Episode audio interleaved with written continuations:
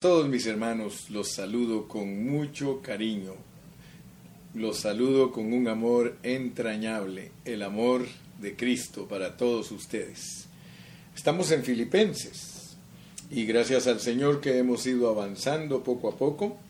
Este es el mensaje número 21 de Filipenses. Y Dios nos ha bendecido.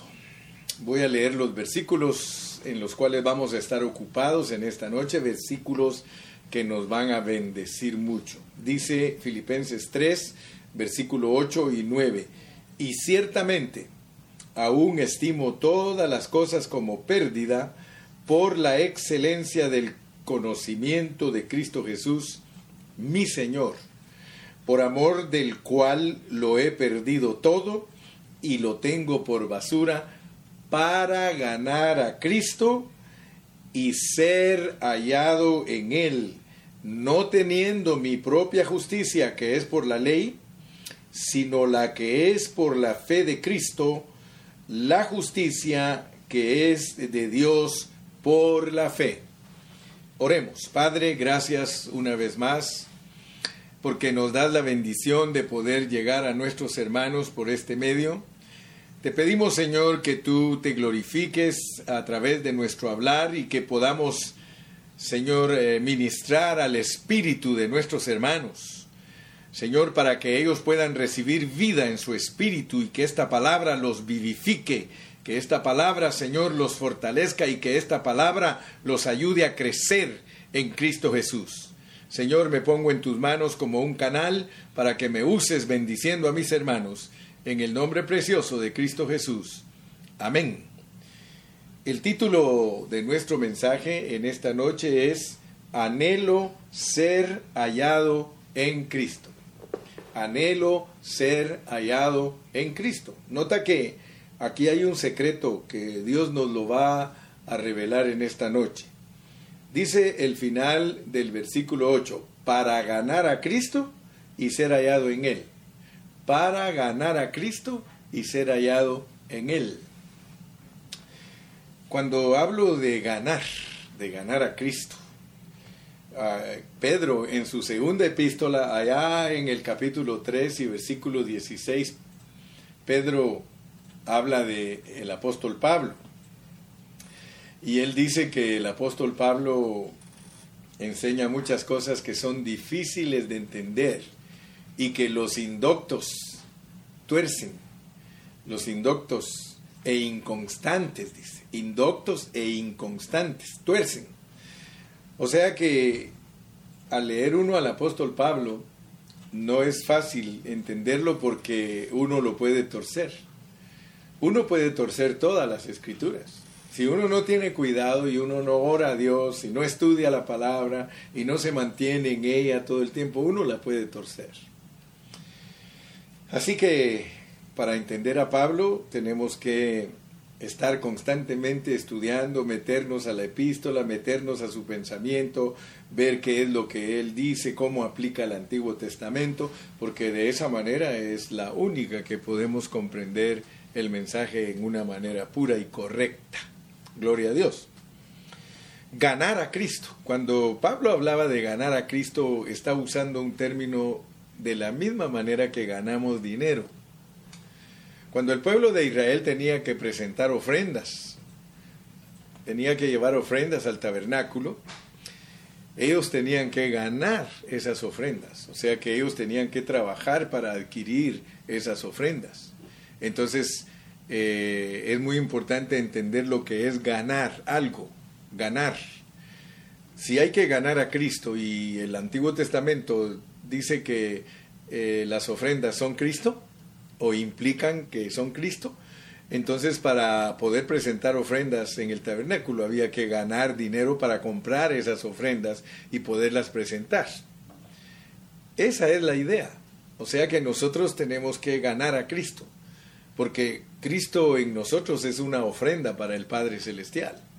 Si aplicamos el Antiguo Testamento, todas esas ofrendas las tenían que presentar el pueblo de Dios, las tenía que presentar y entonces eh, tenían que ganarlas. Entonces nosotros también tenemos que ganar a Cristo porque Cristo es nuestra ofrenda. Cuando nosotros nos acercamos a Dios, somos los sacerdotes que traemos las manos llenas de Cristo. Pero, ¿cómo vamos a venir con manos llenas de Cristo si no ganamos Cristo? Me explico, ¿verdad? O sea, quiero que, que agarres el punto. El dinero.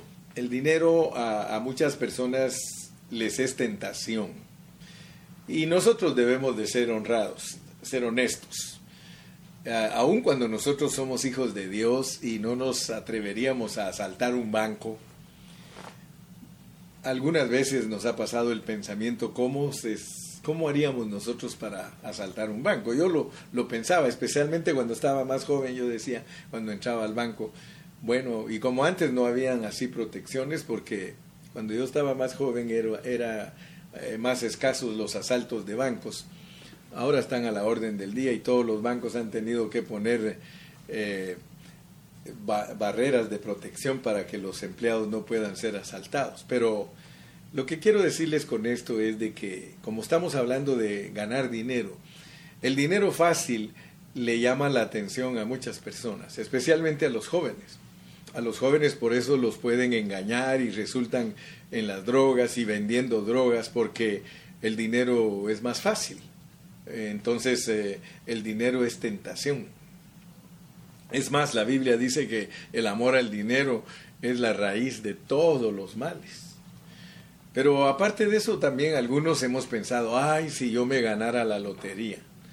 Tú a veces has comprado tu billetito, yo también lo compraba antes, ahora ya se me quitó esa costumbre, pero eh, uno siempre dice, si me ganara la lotería, compraría esto, compraría aquello, porque el dinero fácil llama la atención. ¿Verdad? Entonces, eh, no solamente vendiendo drogas, asaltando un banco, ganándose la lotería, todo el mundo eh, tiene tentación de agarrar dinero fácilmente.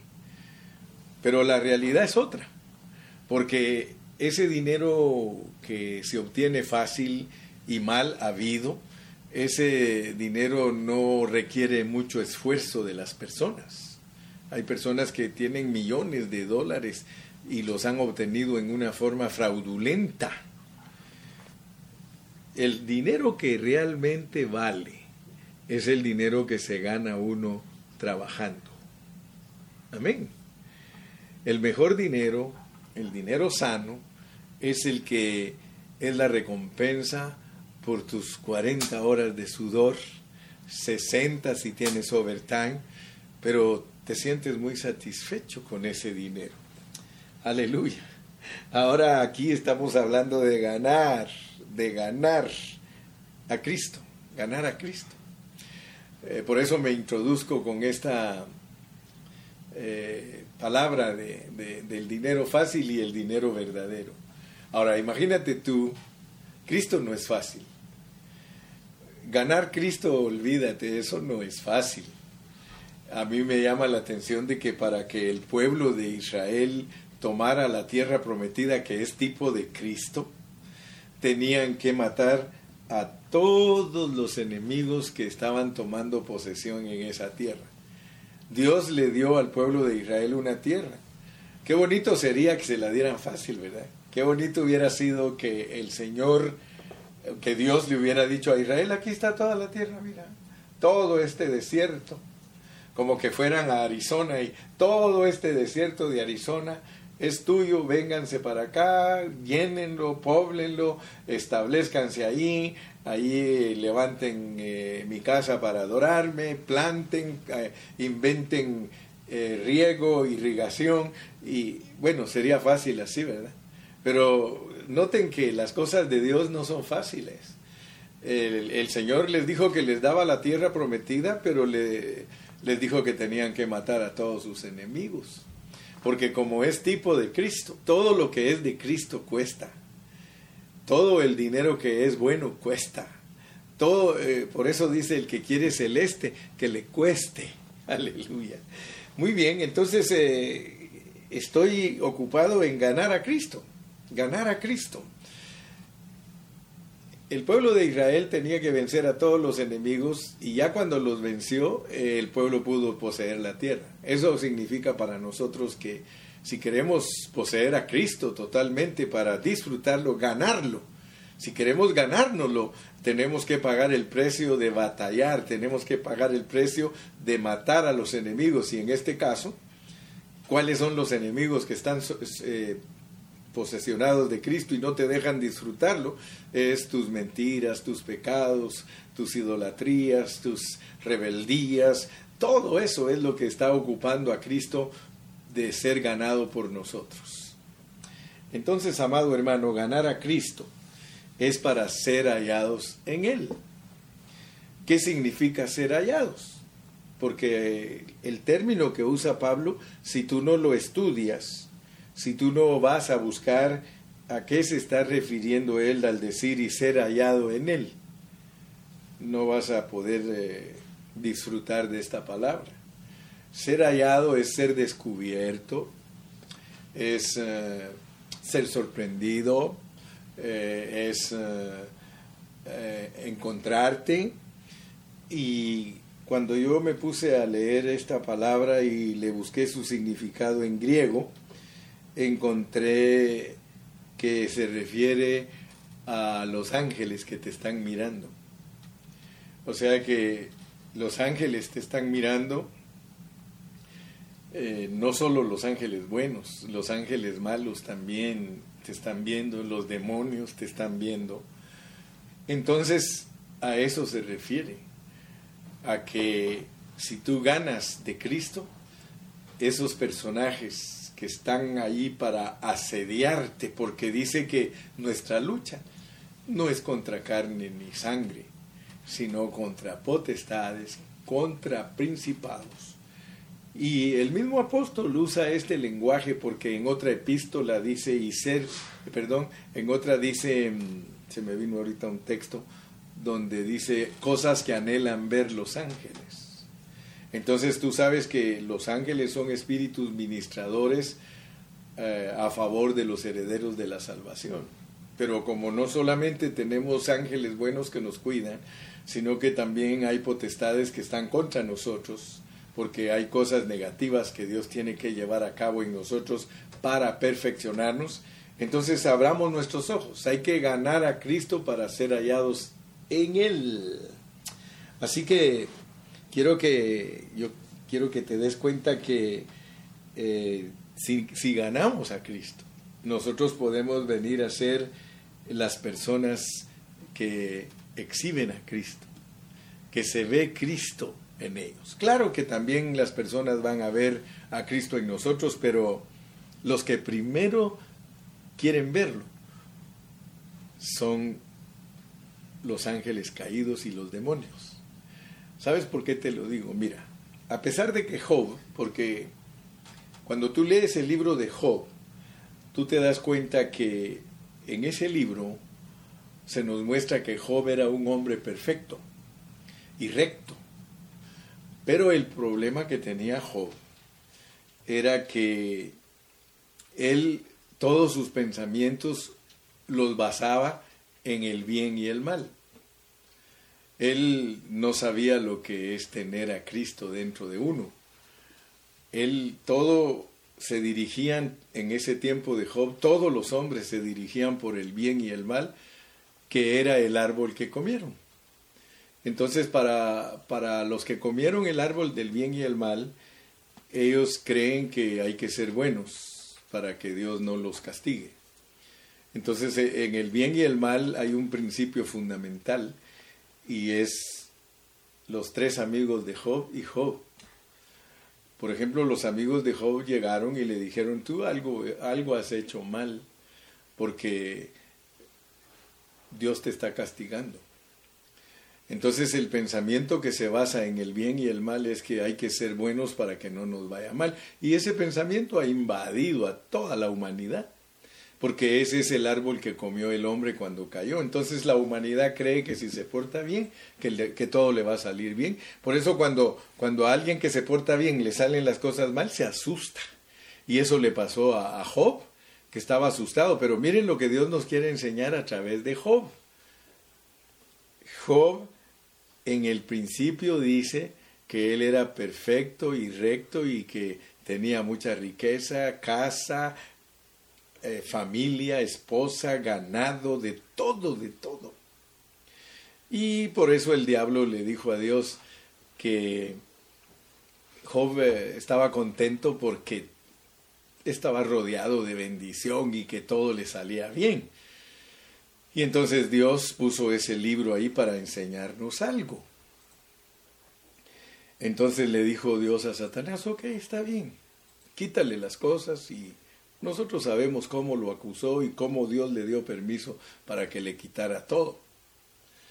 Pero noten cómo actuó él porque él no se basaba en la vida de Dios, él no tenía nada de la vida de Dios en él, él solo tenía el bien y el mal, una mente totalmente saturada de que si él era bueno, no le iba a ir mal. Pero como el diablo lo atacó y le hizo daño, él empezó a cambiar de pensamiento. Porque ya por los capítulos 5, 6, 7, él dice que maldice el día en que nació. Ahora, noten pues, estoy hablando de esto por la razón de que estamos estudiando al apóstol Pablo en sus epístolas. El contraste entre Job y Pablo, como mira, mira qué diferencia hay entre Job y Pablo. Job maldice el día que nació porque él no aguanta el sufrimiento. O sea que el hombre que se basa en el bien y el mal no aguanta el sufrimiento. Imagínate que Cristo hubiera venido a esta tierra eh, en la manera que era Job. Él no hubiera ido a la cruz, él no se hubiera dejado crucificar. Imagínate a Cristo ahí agarrado de los brazos por las personas y diciéndoles eh, él, no, no, no quiero ir a la cruz, maldigo el día en que nací, maldigo, mejor hubiera sido un aborto. Fíjense. En cambio, el apóstol Pablo está en la cárcel, él está preso, le dijeron que lo iban a matar, le pusieron el cepo, le apretaban las piernas, lo torturaban y dice que él se gozaba. Aleluya. Muchos quieren ser Job. Por lo menos quieren ser joven los primeros capítulos, pero yo creo que no tenemos nada que desear de Job. Porque Job sirve para mostrarnos que Dios nos quiere acabar. Dios nos quiere acabar hasta que lo conozcamos. ¿Te das cuenta cuál es la manera de que un hombre que se guía por el bien y el mal, es decir, por el alma, es alguien que necesita ser acabado, necesita ser torturado, necesita ser llenado de ampollas en todo el cuerpo y que le supuren y que se rasque y que le duela. Es la única manera que el hombre puede ser acabado. Entonces no hay nada de, buenas promesas para el bien y el mal. En cambio para la vida, aleluya. Por eso Pablo dijo, uh", dijo yo quiero ganar a Cristo, yo quiero ganar a Cristo. ¿Te das cuenta qué diferencia hay en una persona que no conoce lo que es la vida? Una persona que no conoce lo que es la vida está siempre pensando en que cuando le va mal, Dios lo está castigando. Por favor, hermano, saca esos pensamientos. Ay, hermano, es que se murió el hermano del COVID. Se murió. Hermano, es porque Dios se lo quería llevar. No era porque estaba en pecado. No era porque, porque no hacía bien las cosas. Hermano, Dios a través de Job nos muestra que no era porque Job era malo que lo estaba castigando, sino porque es una lección para que entendamos que nuestro hombre natural debe de ser acabado. Gracias a Dios que al final del libro Job dice, de oídas te había oído y hoy mis ojos te ven. O sea que al final le revelaron, al final le revelaron que estaba vacío, que no había nada en él, no conocía a Dios. Pero bendito sea el nombre de Jesús que Dios se le reveló y Dios se está revelando a ti a través de tu sufrimiento. Ganar a Cristo, hermano. Ganar a Cristo. De manera que cuando me vean, que vean a una persona, hermano, eso es lo que queremos aprender hoy. De manera que cuando me vean, que vean a una que vean a Cristo en mí. Suponiendo que alguien llega a tocar la puerta de tu casa ¿a quién encuentra? ¿Te encuentra a ti o encuentra a Cristo? Muy importante. Cuando tus hijos se acercan a ti, ¿a quién encuentran? ¿Te encuentran a ti o encuentran a Cristo? Cuando tu esposa te encuentra, ¿te encuentra a ti o encuentra a Cristo? Mira, este mensaje es práctico. Este mensaje es experiencia. Porque ser hallado en Cristo no es para cuando Él regrese.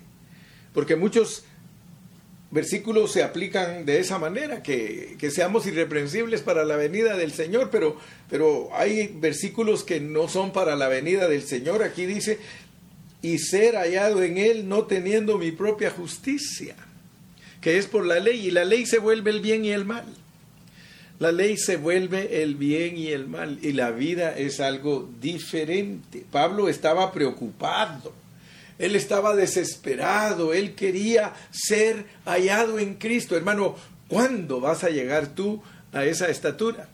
¿Cuándo voy a llegar yo a la estatura de estar apasionado, de ser hallado en Cristo? ¿Cuándo vamos a tener esa hambre que duele de ser hallados en Cristo, hermano? Por eso les dije, el título es anhelo, anhelo ser hallado en Cristo. No lo he logrado, hermano. Quiero decirte que yo no lo he logrado. Yo estoy corriendo esta carrera. Yo, hermano, quiero decirte, cuando, cuando te encuentra alguien, cuando se acerca alguien a ti, hermano, ¿a quién encuentra? ¿A quién encuentra? ¿Encuentra tu mal carácter? ¿Encuentra tu frustración? ¿Encuentra tus mentiras? ¿Encuentra tu enojo? encuentra tu alegría, porque aún la alegría del alma no es Cristo. ¿Qué encuentran las personas en ti cuando se acercan a ti, mi amado hermano? Ese es el mensaje de hoy. La preocupación de Pablo y que todos los hermanos lo logren es que seamos hallados en Cristo. O sea que el apóstol hermano al escribir está preocupado en ministrarnos algo, está preocupado en ministrarnos eh, la carga que él llevaba. Él llevaba una preocupación, hermano, comenzando que nosotros mismos a veces no hemos logrado las cosas. ¿Cómo vamos a sentir preocupación de los demás? ¿Cómo puede el, hermano Carrillo preocuparse de que los hermanos sean hallados en Cristo? Hermano, si, si el hermano Carrillo no está ganando Cristo, porque solo ganando Cristo, ganando Cristo. Esto es como el que gana mucho dinero, hermano, se vuelve rico. El que gana mucho dinero se vuelve millonario. Entonces la Biblia nos está diciendo por medio de Pablo que el que gana mucho Cristo tiene mucho Cristo para gastar, tiene mucho Cristo para dar. La preocupación de Pablo al querernos ministrar era que seamos hallados en Cristo. Mire, le voy a decir algo. La mayoría de los pastores, yo era uno de esos. Yo era, así como Pablo le dice perros a los fariseos y les dice malos obreros y les dice mutiladores del cuerpo, muchos de nosotros, comenzando conmigo mismo, yo era uno que me gustaba enseñar buena doctrina yo quería enseñar la doctrina buena, yo, yo buscaba y buscaba, investigaba, pero no para ministrar Cristo, sino para ministrar buenas enseñanzas, hermano. Así que nosotros los pastores, si no tenemos cuidado, podemos ser hallados en nuestra buena enseñanza. Podemos ser hallados en nuestra buena doctrina. ¿Te das cuenta la diferencia de ser hallados en Cristo? Ser hallados en Cristo, hermano, eso es profundo. Pablo no quería ser hallado con una mejor doctrina que la ley. Esa no era su carrera. No, él quería ser hallado en Cristo, por eso él procuraba ganar Cristo. Cristo era su preocupación, él quería ser rico de Cristo. No tengo oro ni plata, pero lo que tengo te doy. ¿Qué tengo? Cristo, Cristo. Entonces, hermano, Quiero que por favor abras tu entendimiento en esta noche, porque el Señor nos quiere bendecir con todas estas riquezas. Por eso quiero que en esta noche hablemos de cómo estar llenos de Cristo para ser hallados en Él. Leamos de nuevo otra vez los versículos 8 y 9. y ciertamente aún estimo todas las cosas como pérdida por la excelencia del conocimiento de Cristo. Ok, mira, la excelencia del conocimiento de Cristo te va a hacer ganar Cristo.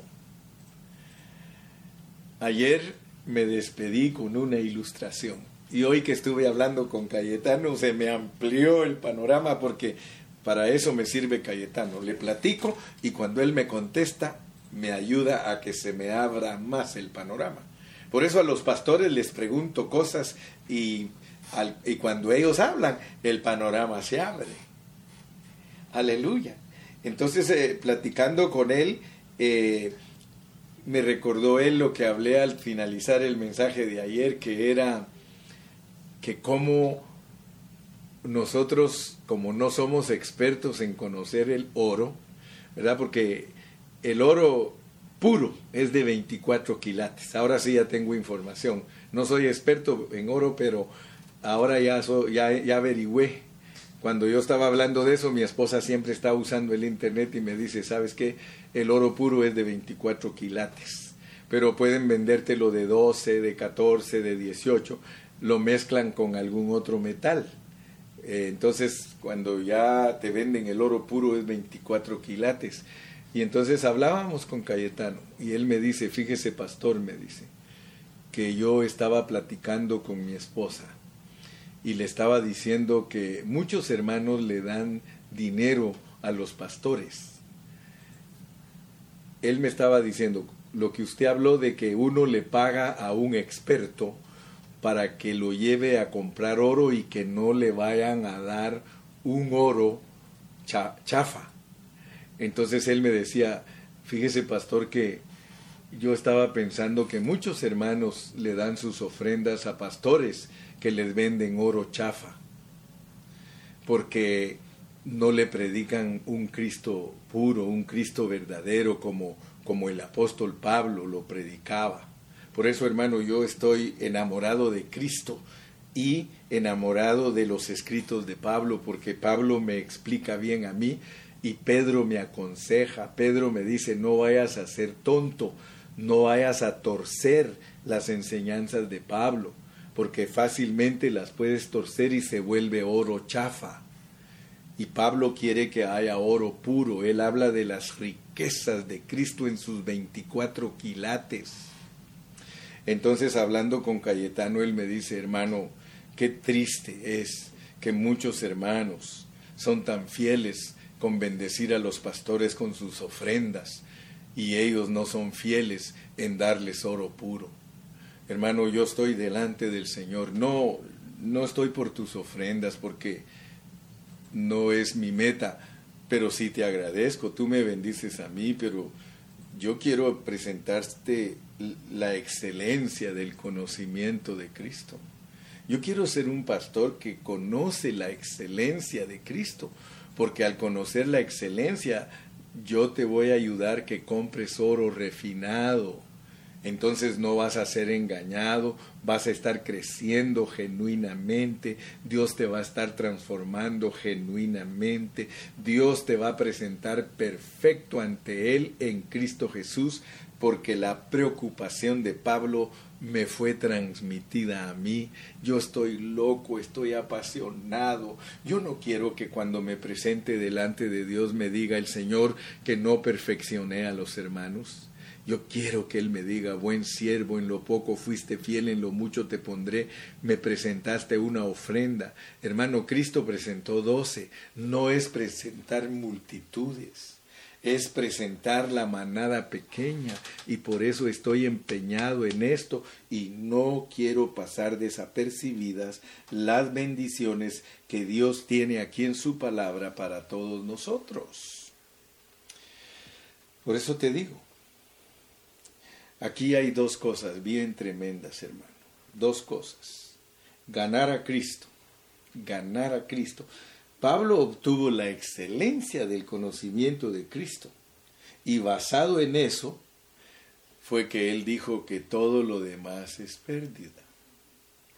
Hermanos pastores, siervos del Señor, amadísimos, Hermano, mira, tú puedes estar predicando de la salvación, tú puedes estar predicando de muchas cosas, pero si no estás tocando la realidad de Dios de este tiempo, porque ahorita en este tiempo la realidad es que el Señor ya está a las puertas.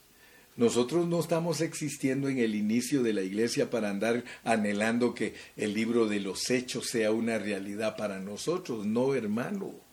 Sin embargo, muchos pastores que no saben las riquezas de Cristo, que no tienen el conocimiento de la excelencia de Cristo, se ocupan en milagros, en sanar enfermos. Hermano, mire, ahorita confesando que van a reprender al COVID, que lo van a echar fuera, decreta, hermano, dan risa los hermanos cuando se ponen a hacer esas payasadas si lo que realmente ahorita Dios quiere que nosotros demos es la palabra concerniente a su reino, que es que los hermanos sean gobernados totalmente por el Espíritu Santo que esa vida de Dios que está dentro de ellos los gobierne al grado que sean hallados no en su carácter, que no sean hallados en sus afanes, que no sean hallados en sus tristezas, que no sean hallados en sus enfermedades, que sean hallados en Cristo Jesús.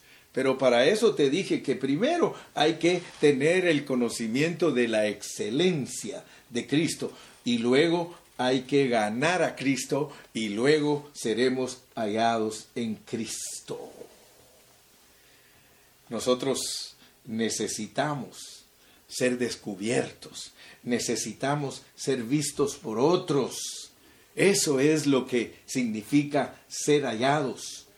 El apóstol Pablo estaba viviendo en la ley y, bajo la ley. Cualquiera que observaba a Pablo Cualquiera que miraba a Pablo antes de que viniera a Cristo lo hallaba en la ley. Por eso es que él dice, yo no quiero ser hallado, yo no quiero ser hallado en mi propia justicia. Yo no quiero ser hallado en la justicia que es por la ley. No, yo quiero ser hallado en la justicia que es por la fe de Cristo. La justicia que es de Dios por la fe. Nosotros somos justificados porque creemos en Cristo. Mucho más seremos salvados en vida. ¿Por qué? Porque el Señor no solamente nos ha mandado a que creamos. Se recuerdan que hablamos de que no solamente nos es dado el creer. Regresa a Filipenses 1:29 porque a vosotros os es concedido a causa de Cristo, no solo que creáis en Él, sino que también padezcáis por Él. Aleluya. Nosotros padecemos por Cristo, hermano. Imagínese usted, Pablo estaba viviendo en la ley, vivía bajo la ley, cualquiera que lo observaba lo hallaba en la ley. Él era un Saulo, cien por ciento sepultado en la ley, absoluto para la ley. ¿Te recuerdas que ayer te hablé un poco de eso? Te dije que muchos cristianos tienen problemas de ser cristianos porque ellos no eran, por decir algo, ellos nunca fueron católicos entregados totalmente. Casi todos los católicos que estaban bien entregados en el catolicismo y se convierten a Cristo, vienen a entregarse total y absolutamente para Cristo. Pero esos que no fueron católicos bien entregados, por eso es que tenemos muchos problemas con ellos en la iglesia, porque ellos nunca han conocido la pureza de algo, ser absolutos para algo, ser hallados en algo. Mire hermano, así como a Pablo lo podían hallar en la ley, un católico verdadero es hallado, pero bien metido en el catolicismo, hasta de hueso colorado. Por eso cuando viene a Cristo, entonces ahora estoy bregando con los hermanos que no son bien entregados porque nunca fueron buenos católicos ni son buenos cristianos. Ojalá que Dios verdaderamente los toque para que entiendan lo que el hermano Carrillo les está predicando y se arrepientan y digan, momento, yo voy a ser un buen cristiano, voy a ser un buen cristiano, porque Dios me está hablando, aleluya hermano. Un día, un día Saulo fue trasladado y por eso Dios le abrió sus ojos, porque el traslado, hermano, el traslado es maravilloso. Yo no te estoy hablando del traslado de una doctrina para otra doctrina.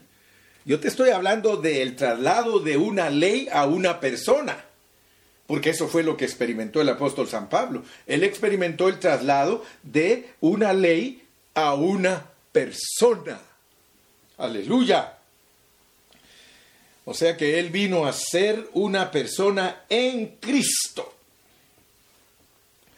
Y por eso después cualquiera que lo observaba, imagínate, cuando lo observaban, ¿te acuerdas que muchos decían, miren, miren, ese que viene ahí, porque le tenían miedo? O sea que le tenían miedo, porque como él era un, un judío de hueso colorado, él era un hombre entregado totalmente a la tarea de matar cristianos, él era una persona que, como, por eso lo escogió Dios. Mira, ¿por qué es que Dios nos escoge? ¿Por qué te escoge? ¿Por qué te saca de ser un pecador? Porque ahí sí fuiste absoluto. Ah, estabas entregado al pecado. Por eso es que Pablo usa también esa expresión. Si fuisteis buenos para el pecado, dice, ¿por qué no ahora sois buenos para las cosas de Dios? Ahí sí te puedo aplicar. ¿Te das cuenta el traslado que Dios hizo de ti como pecador Allí estabas bien entregado a los bailes, a los vicios, a las borracheras, a los adulterios, a las fornicaciones. Allí estabas entregado, pero absolutamente. Pues con esa misma convicción de pecador te tienes que venir a la convicción de creyente. Aleluya. Gloria al nombre de Jesús. Pablo vino a ser una persona en Cristo. Después de su conversión, cualquiera que lo observaba se daba cuenta que él vino a ser alguien absoluto para Cristo. Al grado que decían, e-, ese es el que perseguía, ese nos perseguía, ¿cómo, ¿cómo es ahora que tenemos que recibirlo como hermano? Pues ese que los perseguía a ustedes fue cambiado 180 grados. Eso se llama conversión. Ay, hermanitos, ay, Dios mío, hermano, están en la vida de Cristo y en la vida de la iglesia. Gracias a Dios porque un día aceptaron a Cristo y por lo menos ya son salvos de la ira de Dios. Pero usted los ve que batallan tanto, hermano. Están a medias ahí. Mire, 180 grados tienen que dar, pero ahí por el 90-95 se mantienen. 90-95, ¿le doy o no le doy? 95, 100, ya llegué a 100 como que ya es suficiente. No, hermano, 180. 180 degrees es la mitad, porque algunos no saben usar ese término. Yo he oído personas que dicen hay que dar la vuelta a 390 grados. 390 es volver al mismo punto, hermano. Cuando te dicen 180 es que si vas para el sur, resulta yendo para el norte. Si vas para el este, resulta yendo para el oeste. Eso es la conversión del cristiano. Entonces Pablo, hermano, mire, qué tremendo, qué tremendo, porque él vino a ser un hombre absolutamente para Cristo. Leamos algunas referencias de Pablo para ver si es cierto que se convirtió Pablo. Vamos a Gálatas. Ahí en Gálatas, que está antes de Efesios. En Gálatas leamos en el capítulo 1 y versículo 13. Gálatas 1, 13. Dice, porque ya habéis oído acerca de mi conducta en otro tiempo en el judaísmo, que perseguía sobremanera a la iglesia de Dios y la asolaba. Dime si no era un judío martirizante. Ese era un judío asesino. Ese, ese sí entendió que por la religión uno es capaz de matar. Ese sí lo entendió bien. Leamos también el versículo 23. Dice, solamente oían decir aquel que en otro tiempo nos perseguía, ahora predica la fe que en otro tiempo asolaba. Aleluya. Aleluya. Mire, gracias a Dios que cuando Dios le revela a uno es cuando uno puede cambiar, hermano. Mire lo que dice el versículo 12. Pues yo ni lo recibí ni lo aprendí de hombre alguno, sino por revelación de Jesucristo. Si Dios no te abre tus ojos, tú no vas a tener el conocimiento de la excelencia de Cristo. Tú no vas a ganar a Cristo, mucho menos vas a ser hallado en Él. Y en esta noche nuestra carga es ser hallados en Él.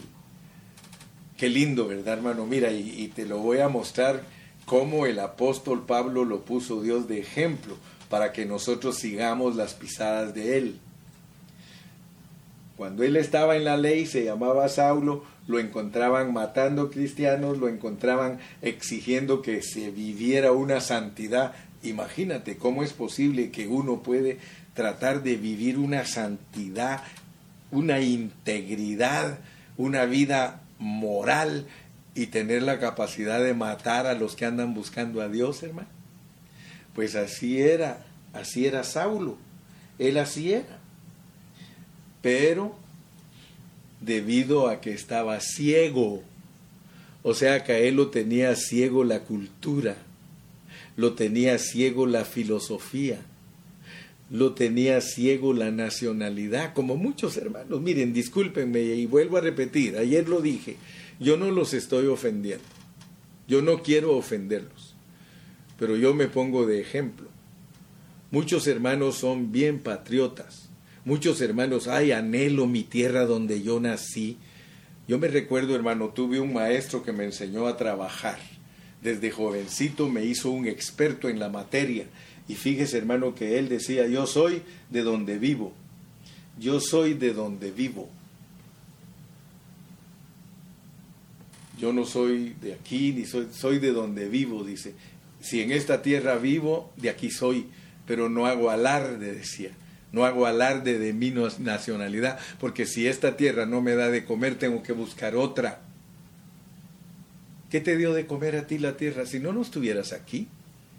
Muchos, es más, están en su país y se quisieran venir para Estados Unidos. Y, ah, pero son bien patriotas. Ay, si oyen la marimba y, ay, Chapinlandia. Ay, oyen eh, cualquier cosa que oyen, de su país o de su tierra. Ay, me anhelo. Eso es ser carnales, hermano. Eso dice Pablo aquí, basura. Por eso es que no ganamos a Cristo, hermano, porque nosotros tenemos muchas cosas para ser halladas en ellas. Ay, si, si te hablan de tu país un poquito mal, te ofendes. No te ofendas. Pablo no fue hallado, por eso fue que vieron que era cristiano. ¿Tú sabes que Dios necesita a las personas que son decididas? A Pablo lo usó porque era decidido. Uno tiene que ser bien decidido a lo que está haciendo, hermano. ¿Cuántos de ustedes se recuerdan que un día el pueblo de Israel hizo un ídolo? Hizo un becerro de oro y lo adoró. Y Moisés estaba muy molesto porque Aarón permitió que el pueblo hiciera un becerro y lo adoraran. Y cuando él bajó del monte los reprendió pero pasaditos unos días les dijo, a ver, a ver, a ver, dijo, ¿quién es de ustedes? Van a ceñir su espada, se la van a poner en su cinto y vamos a matar a todos los que le fallaron a Dios con la idolatría. ¿Y tú sabes quiénes fueron? Los de la tribu de Leví. Esos eran bien decididos. Esos estaban empeñados a cumplir y por eso los usó Dios para matar a sus propios hermanos, primos, tíos padres, todos los que participaron en la idolatría, ellos los mataron. Y por eso Dios dijo, Leví va a ser la tribu que voy a usar para que me presenten ofrendas. ¿Por qué? Porque para presentar ofrendas había que ser personas que no le tienen miedo a la sangre, había que destazar toros, había que matar animales. En cambio hay personas que no pueden ser de la tribu de Leví porque en cuanto ven la sangre se desmayan. Entonces Dios usa solo gente decidida. Si tú no estás decidido, y por eso te puse el ejemplo. Yo sé que pensaste que cuando yo dije que nunca fuiste buen católico, dices, ay, con qué razón me está costando ser buen evangélico. Pues por eso te traslado mejor al plano de pecador, porque ahí sí estabas bien decidido, mi hermano. Pues así como eras bien decidido para pecar, ponte bien decidido para ganar a Cristo, para que seas hallado en Él. Pablo ya no fue hallado en su cultura, Pablo ya no fue hallado en su filosofía, Pablo ya no fue hallado en su nacionalidad, hermano. Él dijo que por amor a Cristo despreciaba todas esas cosas, por amor a Cristo. Si tú amas a Cristo, hermano, tú vas a despreciar todas las cosas que son obstáculo para que tú ganes de Cristo, hermano. Hay muchos hermanos que quizá no están en pecado, pero la pornografía los tiene presos. Hay hermanos que quizá no están en pecado, pero las telenovelas los tienen presos. Hay personas que quizá no están en pecado, pero el amor a su familia los tiene presos. Hay hermanos que quizá no están en pecado, pero el amor al dinero los tiene detenidos. Hay hermanos que quizá no están en pecado, pero el amor a las cosas materiales los tienen detenidos. Hay hermanos que quizá no están en pecado, pero hay muchas cosas que las tienen dentro de su mente como ídolos. Hermano, si tú no eres absoluto para Dios, jamás ganarás a Cristo y vas a ser hallado siempre en tu carne. Perdóname, perdóname, pero el mensaje de hoy es duro. Yo no quiero ser hallado en una religión, hermano. Porque muchos hermanos salieron de una religión y se metieron a otra religión y son hallados en esa religión, hermano.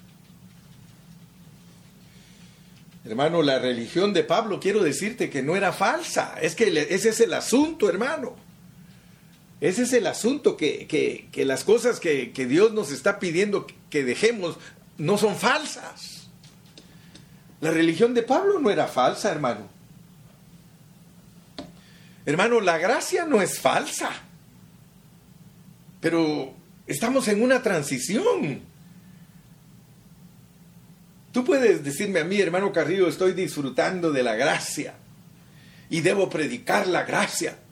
Hermano amado, todo lo que es bueno Dios quiere que lo dejes a un lado para que agarres lo excelente, lo excelente.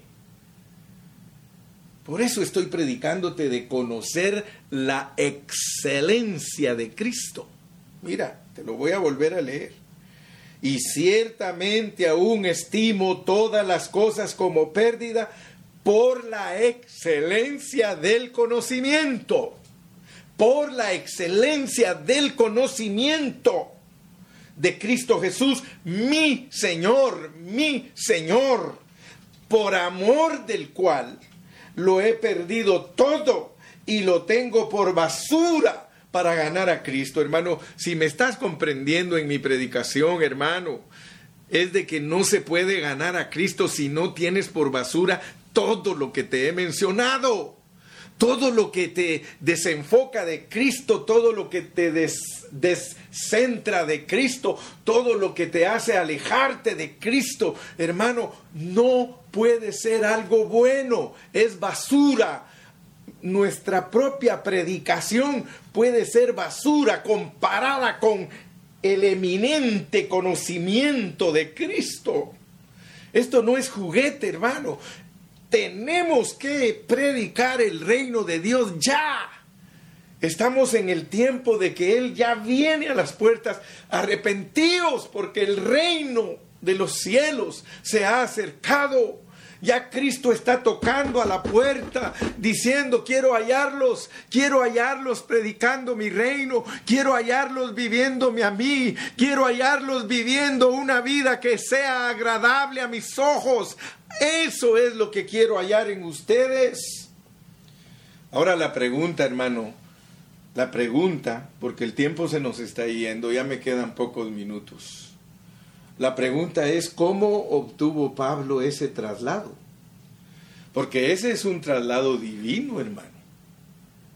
Pablo tuvo un traslado divino. El traslado de, de, pasarlo a uno de lo bueno a lo excelente.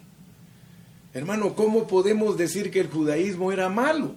No se puede. ¿Cómo vamos a decir que la ley es mala? ¿No ve que el, el mismo apóstol dice, entonces la ley es mala? No, la ley es buena, es espiritual, si la ley es el carácter de Dios. Pero ¿cómo Dios te puede dar un traslado? Consiste en que Él abra tus ojos y que te dé un traslado de lo bueno a lo excelente. La ley era buena, pero era más excelente la gracia. La gracia es buena, pero es más excelente el reino. Aleluya el traslado de algo bueno a lo excelente, esto no lo entiende ningún religioso, hermano. Yo hoy le escribí a mi hermano Fernando y le digo, hermano, nosotros hemos sido enviados a gente rebelde. No vayas a creer tú que los pastores van a captar así rápido lo que es de la gracia al reino. No, son rebeldes. Ellos no van a entender fácilmente esto que está predicando el hermano Carrillo. Ellos se van a oponer al hermano Carrillo. Pero, yo le dije, hermano Fernando, Dios te, te dio un llamado como el que le dio a Ezequiel y me, lo, y me lo ha dado a mí. Nos ha dado una cara de pedernal, una cara de piedra, como dicen por ahí, conchudos, para poder complacer a nuestro Padre Celestial, tenemos que ser conchudos y no importa si nos aborrecen y no nos quieren por decir la verdad. Esto es la verdad, no lo que muchos creen que es la verdad, que no use pantalón la mujer, que no se pinte. Ay, gloria a Dios, el verdadero evangelio. Ese no es el evangelio, hermano. El Evangelio es que Cristo sea visto en ti. El Evangelio es que seas hallado en Cristo. El Evangelio es que no te justifiques por tu propia cuenta, que te justifique Cristo, hermano. Ese es el Evangelio. Así que nosotros tenemos que ver la excelencia del conocimiento de Cristo. Pero eso es una cosa, hermano, y ganar a Cristo es otra, porque puede ser que también alcances a ver la excelencia del conocimiento, pero que no ganes a Cristo. Tienes que ganar, ganar a Cristo. ¿Por qué? Porque Dios te quiere hallar en Él. Nadie puede ser hallado en algo que no ganó. ¿Cómo va a decir alguien que, que no tiene dinero que puede comprar lo que necesita? Imposible. Yo no quiero ser hallado en mi buen comportamiento, ni siquiera en eso, hermano, porque eso no vale. Yo quiero ser hallado en Cristo, yo no quiero ser hallado en mi propia justicia.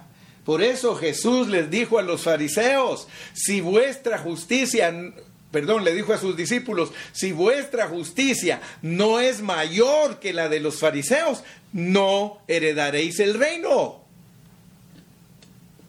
¿Por qué Jesús les tuvo que decir a sus discípulos eso? Porque los fariseos se justificaban en la propia justicia de ellos se estaban portando bien. Oh, yo miren, irreprensible. Yo no soy inmoral. Si lo parafraseamos a Pablo, yo no soy inmoral.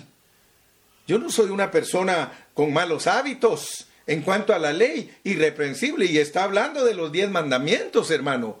No miento, no robo, no adultero, no fornico, no engaño. Eso estaba diciendo él y el Señor le dijo, sí, pero eso es basura. Aleluya, hermano. Dios mío, dijo aquel, Dios mío. Entonces nos están hablando de otra cosa, hermano.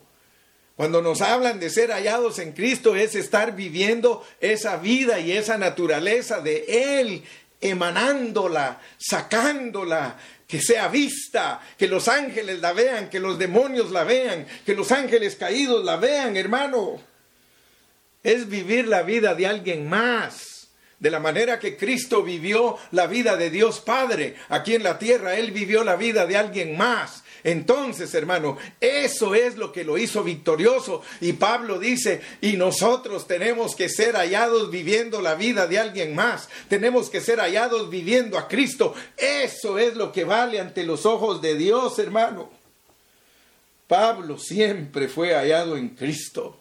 Cuando saludaban a Pablo, ¿Cómo estás, Pablo? En Cristo. ¿Cómo estás, hermano? En Cristo. Ahora sabes que esa expresión es profundísima. No solo la digas del diente al labio, dila porque realmente la estás viviendo. Bendito sea el nombre de Cristo Jesús.